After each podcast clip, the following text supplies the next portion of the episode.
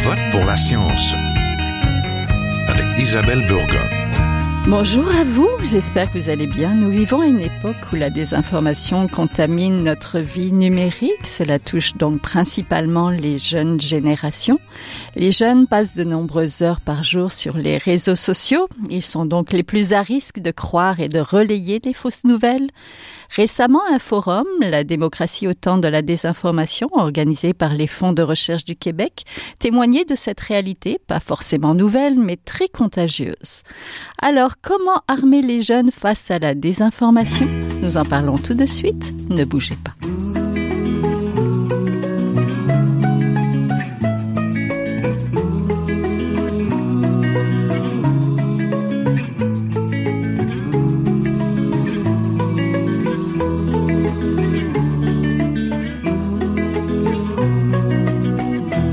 À Je vote pour la science aujourd'hui, nous voulons parler de désinformation qui touche particulièrement les jeunes, grands consommateurs de réseaux sociaux.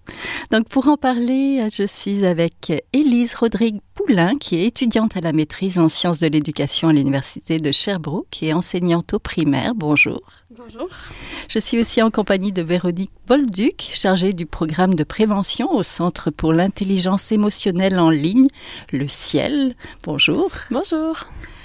La désinformation, ce n'est pas quelque chose de nouveau. Les fausses nouvelles et autres rumeurs se propagent toutefois très facilement et à grande échelle sur Internet et les réseaux sociaux. On le sait, la jeune génération est celle qui est le plus sur les médias sociaux. Donc les jeunes sont-ils les plus vulnérables à cette désinformation? Peut-être euh, Madame Rodrigue Poulain Oui, mais je peux commencer, bien sûr.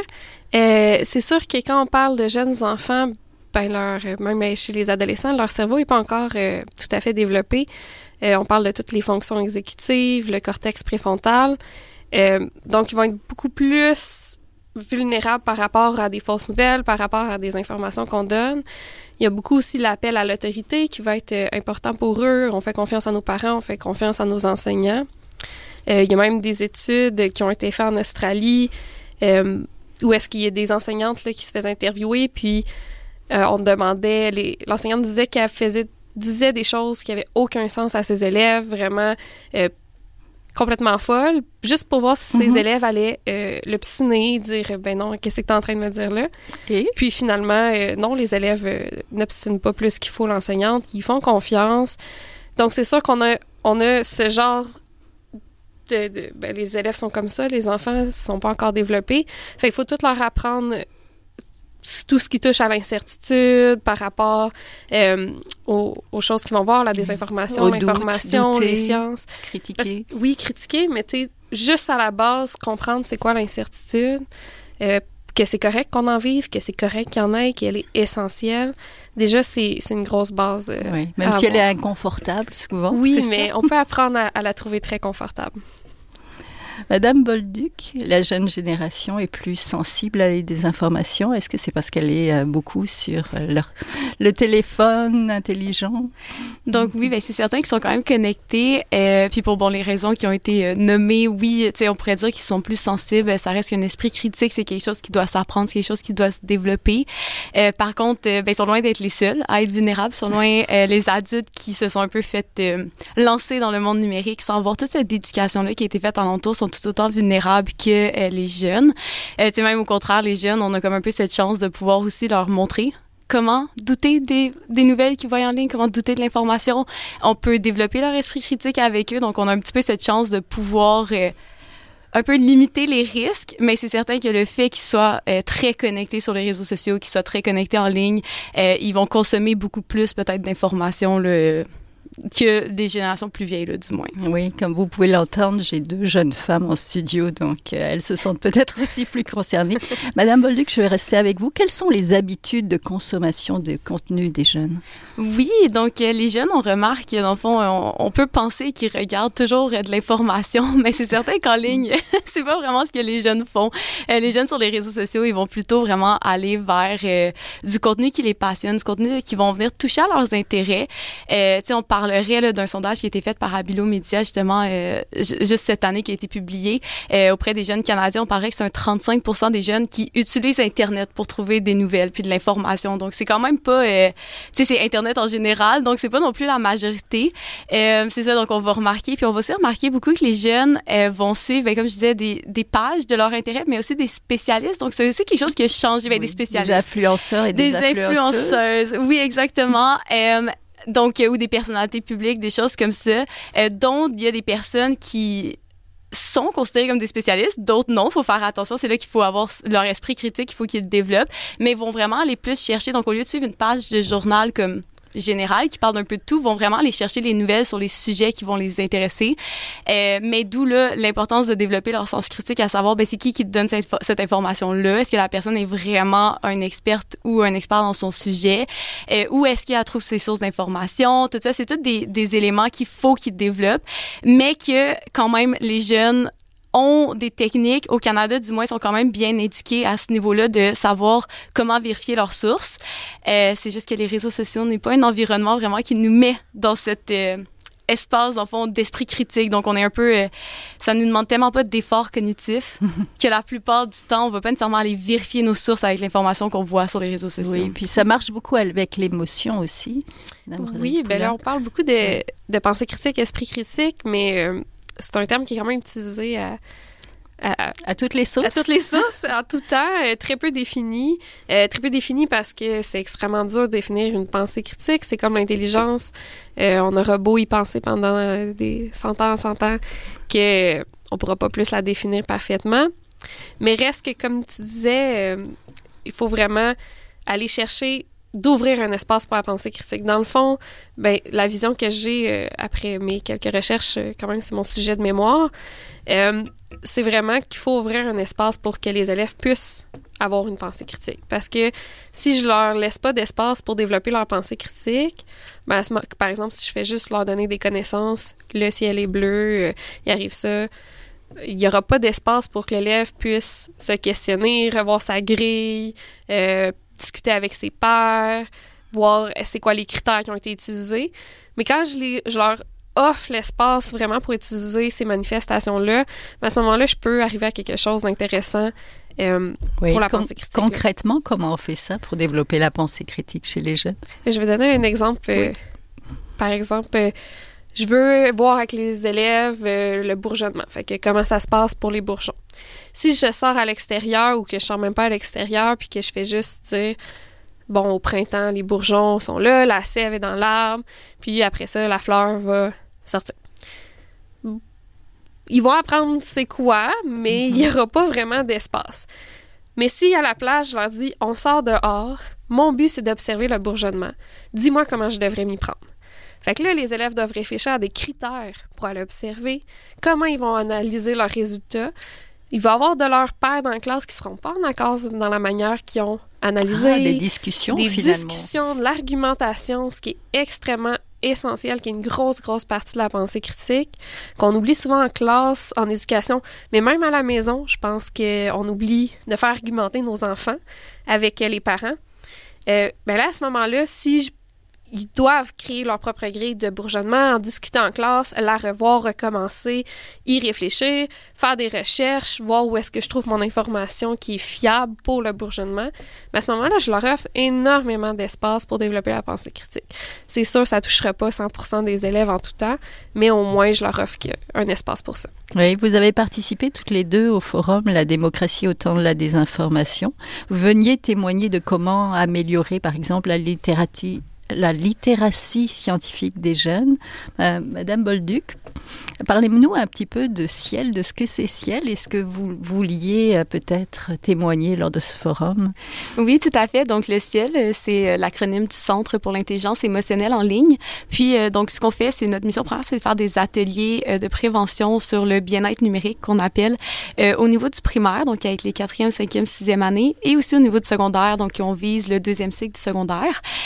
puis, donc, donc c'est vraiment euh, donc à travers ces ateliers là, on va aller discuter avec les jeunes de la place donc des écrans euh, dans leur vie, mais surtout aussi sur leur bien-être, puis de comment retrouver cet équilibre pour qu'ils se sentent bien. Donc dans tout dans cet esprit de réduction des méfaits, puis de pouvoir vraiment maximiser les bienfaits des écrans. Euh, c'est certain qu'on a un axe qui est beaucoup plus euh, axé niveau santé, santé mentale, santé physique, santé sociale, puis tout ça. Mais euh, tu sais, c'est vraiment donc à travers donc des discussions de groupe qu'on fait justement pour développer l'esprit critique. On leur pose des questions, on les fait débattre entre eux, on leur fait euh, comprendre que pas tout le monde a la même expérience en ligne, puis de voir un petit peu leur père comment ils vivent aussi ces expériences-là personnelles. Euh, question, c'est un peu d'ouverture d'esprit, puis de les amener à réfléchir après sur leur propre pratique. Puis on va vraiment après ça revenir voir euh, avec les études scientifiques, euh, on va vraiment venir décortiquer un petit peu comment ça les affecte. Donc, au primaire, on est plus axé sur les saines habitudes de vie. Puis, au, euh, secondaire, on va être vraiment plus axé sur les études scientifiques, leur présenter. On n'a pas peur de leur mettre des graphiques devant eux puis de leur expliquer comment ça fonctionne. Puis euh, les étudiants ils nous posent des questions, ils critiquent euh, nos sources. C'est pas juste, en fait, c'est pas juste une question de temps en ligne, de temps passé. Euh, non, avec pas les du écrans. tout, pas du tout. C'est vraiment de regarder. euh, une phrase qu'on aime beaucoup, là, c'est de dire que tous les temps d'écran ne sont pas égaux en quelque sorte. C'est qu'il y a certaines choses en ligne qui vont nous apporter plus de bienfaits, puis d'autres qui vont avoir des effets plus néfastes sur notre santé. Globale dans le fond. Donc c'est vraiment plus de regarder voir ben, comment je me sens lorsque j'utilise ces écrans-là puis de le faire de manière consciente puis pas juste par automatisme de oh mon dieu mon téléphone il est à côté de moi c'est facile de le prendre je vais le prendre. Donc c'est vraiment là qu'on essaie de d'amener à les questionner euh, sur cet équilibre euh, avec leur Oui. écran. Et vous avez participé au forum? La raison était? Oui, donc on a participé au forum parce qu'on est beaucoup sur le terrain avec les jeunes, on a beaucoup de discussions avec eux, donc ça nous permet nous de vraiment rapporter la voix des jeunes. C'est quelque chose qui est super important dans toutes nos activités qu'on fait, c'est de s'assurer qu'on peut euh, parler de leur expérience parce que c'est souvent, euh, sont souvent pas invités dans des endroits comme ça, dans des discussions que on va parler d'eux sans leur demander exactement. Donc pour nous c'est important de pouvoir ramener leur voix. Euh, puis au- en termes de démocratie puis d'habitude numérique des jeunes, tu sais, nous on l'entend dans nos ateliers, si c'est pas quelque chose qu'on parle directement, ça sort quand même leurs habitudes de consommation, mais aussi les trucs qu'ils ont mis en place, puis un petit peu voir aussi comment euh, c'est intéressant aussi de voir comment les habitudes changent d'une génération à l'autre, ils s'adaptent comme le bon. Les nouvelles ont été interdites sur les plateformes comme Meta, mais les jeunes, ils trouvent des manières quand même de pouvoir partager des choses comme ça, puis de comme, sais, passer à côté des règles. C'est, je vous dirais, c'est vraiment les meilleurs pour comme trouver des, des contournements. Fait que c'est un peu pour ça aussi le Oui, c'est la génération qui veut ça aussi. Madame Rodrigue Poulain, votre participation euh, au forum, justement, est-ce que c'était pour parler de littératie scientifique? Oui, c'est ça. C'était pour parler de littératie scientifique. Euh, donc, j'ai été invitée puisque je fais, je suis euh, donc euh, voyons, membre euh, De de- la du conseil d'administration. J'ai perdu mes mots. Conseil Oui. d'administration de la STQ, qui est Mhm. l'association de l'enseignement des sciences et de la technologie du Québec. Oui. Euh, donc, euh, mon sujet de mémoire aussi en enseignement scientifique. Donc, c'est quelque chose qui vraiment me, me touche, me passionne. Euh, donc, je- je- mon but, c'est vraiment d'aider les enfants comment trouver une manière concrètement, sans rajouter non plus à la tâche déjà lourde d'enseignante, Mhm. aider à aborder ça avec les élèves, aborder parce que ça reste un enjeu qui est extrêmement important aujourd'hui. On en parle, on utilise beaucoup les réseaux sociaux, TikTok, je l'utilise euh, moi-même. Euh, donc, c'est sûr que, veux, veux pas, il faut en parler, il faut trouver des manières. Puis je pense qu'en tant qu'enseignante, là, je mets mon chapeau d'enseignante, on Mhm. se sent vraiment démunis. Euh, on n'a pas de formation à l'université par rapport à ça. Il n'y a pas euh, la formation continue, il n'y en a pas tant d'offertes ou va falloir le faire par nous-mêmes. Donc, je pense que c'est important d'en parler, mais aussi d'enlever la seule pression sur les enseignants-enseignantes, euh, pression qu'on a déjà beaucoup, puis de voir ça comme un, un effet commun d'une société. Donc, on met beaucoup, ah, mais la prochaine génération va, oui, la prochaine génération va, oui, mais la pauvre prochaine génération, ils ont six ans. ils vont pas faire grand-chose si les parents font autre chose. Si le parent, par exemple, sur TikTok, puis euh, regarde le- de l'information qui est fausse, puis montre ça à son enfant, ben, c'est sûr que l'enfant, j'aurais beau lui enseigner autant que je veux, je pourrais pas faire de miracle non plus. Oui, surtout que les enseignants aussi peuvent euh, transmettre de la désinformation et se tromper. On peut tous se Ben, tromper. bien sûr, puis je pense que c'est d'être à l'aise en tant qu'enseignant, enseignante de se tromper. Ça m'arrive de me tromper euh, fréquemment, là. Par exemple, ce que je me trompe le plus souvent, c'est sur mes règles grammaticales. mais... ouais, on sort un peu de la désinformation. mais, mais reste que juste montrer aux élèves que effectivement, il m'arrive de me tromper, il m'arrive de me questionner, peu importe ça soit sur quel sujet, ça leur montre que je suis, je suis pas infaillible. Mm-hmm. Oui, je suis là, je t'enseigne. Oui, j'ai été formée pour t'enseigner. Oui, je suis une personne de confiance, mais je ne suis pas infaillible. Tes parents non plus. Donc, c'est d'ouvrir ça, puis c'est pas mal. Oui. Comment on, arme quand même les enseignants? Comment on les supporte là-dedans, dans ce, cette lourde tâche qui se rajoute, même si on ne veut pas la rajouter? Grosse question. La, la fameuse tâche. oui, c'est la, la, question qui tue. Euh, ben, je pense que c'est vraiment Là, c'est sûr que je vais y aller plus large. Oui. Je pense que si on avait des classes où est-ce qu'on passait moins de temps sur gestion de classe, etc., on aurait beaucoup plus de temps pour ces enjeux-là. Là, en ce moment, c'est sûr, c'est quelque chose que moi, je me tiens à cœur. J'ai fait ma recherche de maîtrise là-dessus. Euh, j'ai fait un stage à l'UNESCO Prève, euh, vraiment sur la désinformation, l'éducation média. C'est vraiment quelque chose qui me passionne. Mais même à ça, ça m'arrive quand j'enseigne que je peux pas. Tu sais, quand un élève arrive puis lance une chaise, je, veux bien, là. Mais je, je ferais pas. On va éduquer aux médias. Donc, mhm. je pense que ça serait ça, mais aussi de désensibiliser les enseignantes au fait qu'ils peuvent avoir tort, que c'est correct qu'ils aient tort, puis que les élèves vont pas nécessairement arriver puis dire ah mon enseignante a plus d'autorité parce qu'elle a eu tort non au contraire il y a comme une relation de respect euh, mutuel que je pense qui se crée. Donc, c'est de désensibiliser là-dessus. Puis je pense pour le faire, c'est ajouter de la formation initiale mm-hmm. aux personnes enseignantes. Euh, donc, c'est important que nos enseignants enseignantes soient, bien formés, revoir euh, peut-être la formation au bac. Là.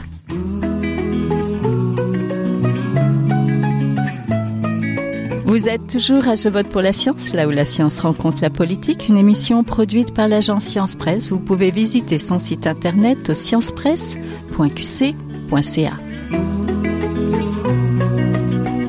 Madame Bolduc, l'intelligence artificielle vient bouleverser ce qu'on voit et ce qu'on peut faire sur les médias sociaux. Je pense aux deepfakes, aux fausses photos, à ChatGPT. Comment sensibiliser les jeunes qui sont aussi des utilisateurs de ces technologies, sûrement plus que moi euh, oui, euh, c'est aussi une autre grosse question.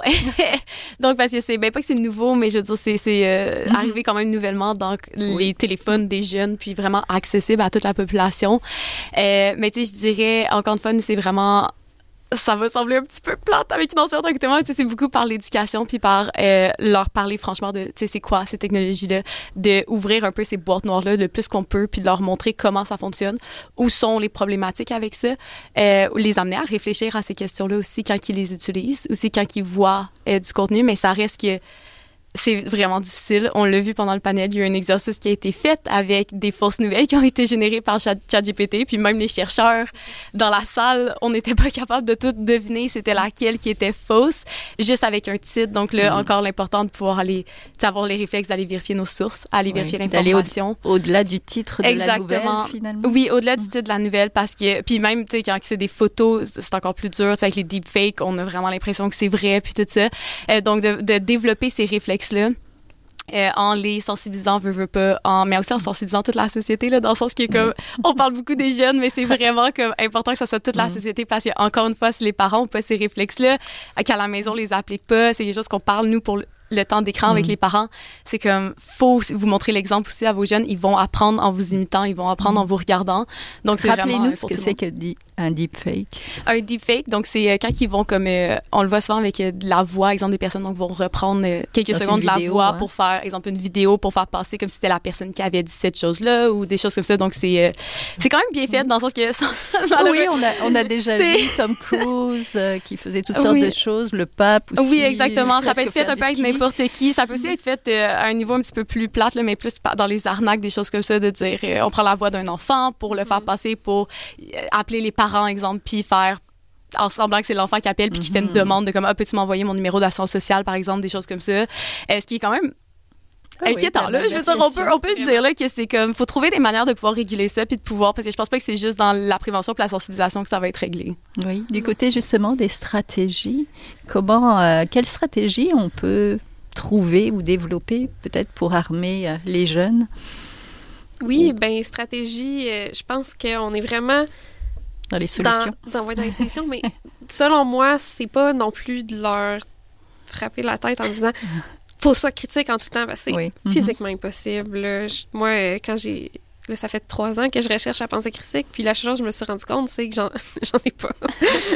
Bah, vous, vous en avez, vous en avez une certaine dose, mais, Mais ça vous met tu- pas à l'abri. en tu fait. finis par te rendre compte Mm. que tu peux pas être critique en tout temps. C'est c'est physiquement impossible. Puis je pense que la meilleure manière d'être critique, c'est de te rendre compte je ne peux pas être critique en tout temps. Mhm. Donc, il n'y a pas personne, moi, quelqu'un qui me dit Moi, je suis tellement critique. Moi, ça me dit, ça me fait tout de suite euh, un petit, un petit drapeau rouge. Euh, donc, je pense, avec les élèves, c'est aussi d'y aller comme ça. C'est correct qu'ils soient pas critiques en tout temps, puis c'est correct qu'ils se fassent avoir une fois de temps en temps. Mhm. Mais c'est comme les échecs finalement. C'est quand on, a un échec, on apprend beaucoup. Ben exactement. Puis, tu sais, euh, ça arrive. Là, moi aussi, je me suis fait prendre par de la désinformation. Puis, Mhm. Oups, OK, c'est de se questionner, OK, mais qu'est-ce, pourquoi j'ai été prise là-dedans? Ah, OK, c'est cette raison-là, mais la prochaine fois, je vais faire plus attention à cette raison-là. Mais je pense que la base, c'est de les intéresser. Parce que pour que tu aies une pensée critique, il faut que tu sois intéressé. Si t'es pas intéressé, n'importe quoi pourrait t'arriver, puis tu ferais, ah, ben oui, OK.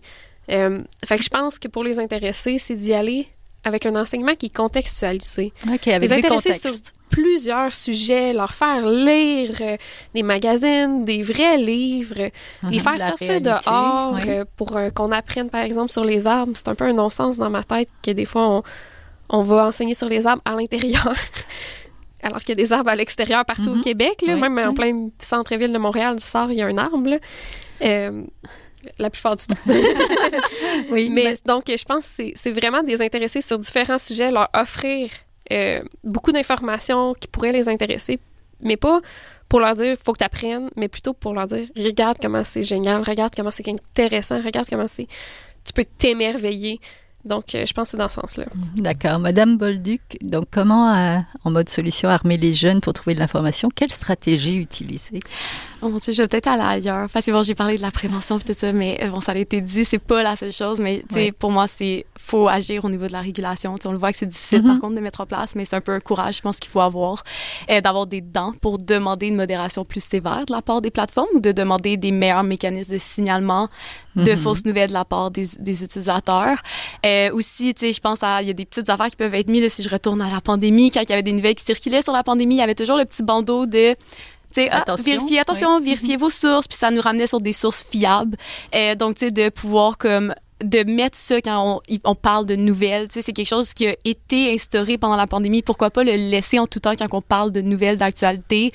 Euh, ça peut être aussi euh, sur Twitter, exemple, ou ben maintenant X, là, qui a changé de nom, mais c'est facile de repartager, c'est un bouton, puis on peut repartager sans à peine commenter. Mais peut-être de mettre un petit... euh, un petit, euh, un petit message qui apparaît à l'écran qui dit Oh, vous avez pas ouvert la- la- l'article ou vous avez Oui, pas ouvert le pas lien. lu, on, le- on le Oui, voit. c'est ça, on le voit. Donc, tu sais, de peut-être mettre ça aussi sur les autres plateformes, de comment, avant de repartager ou avant de recommenter, tu sais, ah, écoutez-le peut-être au complet ou comme des choses comme ça ou comme, tu sais, sur les réseaux sociaux, peut-être de l'ouvrir. C'est comme des petits mécanismes, je pense, qui pourraient être ajoutés.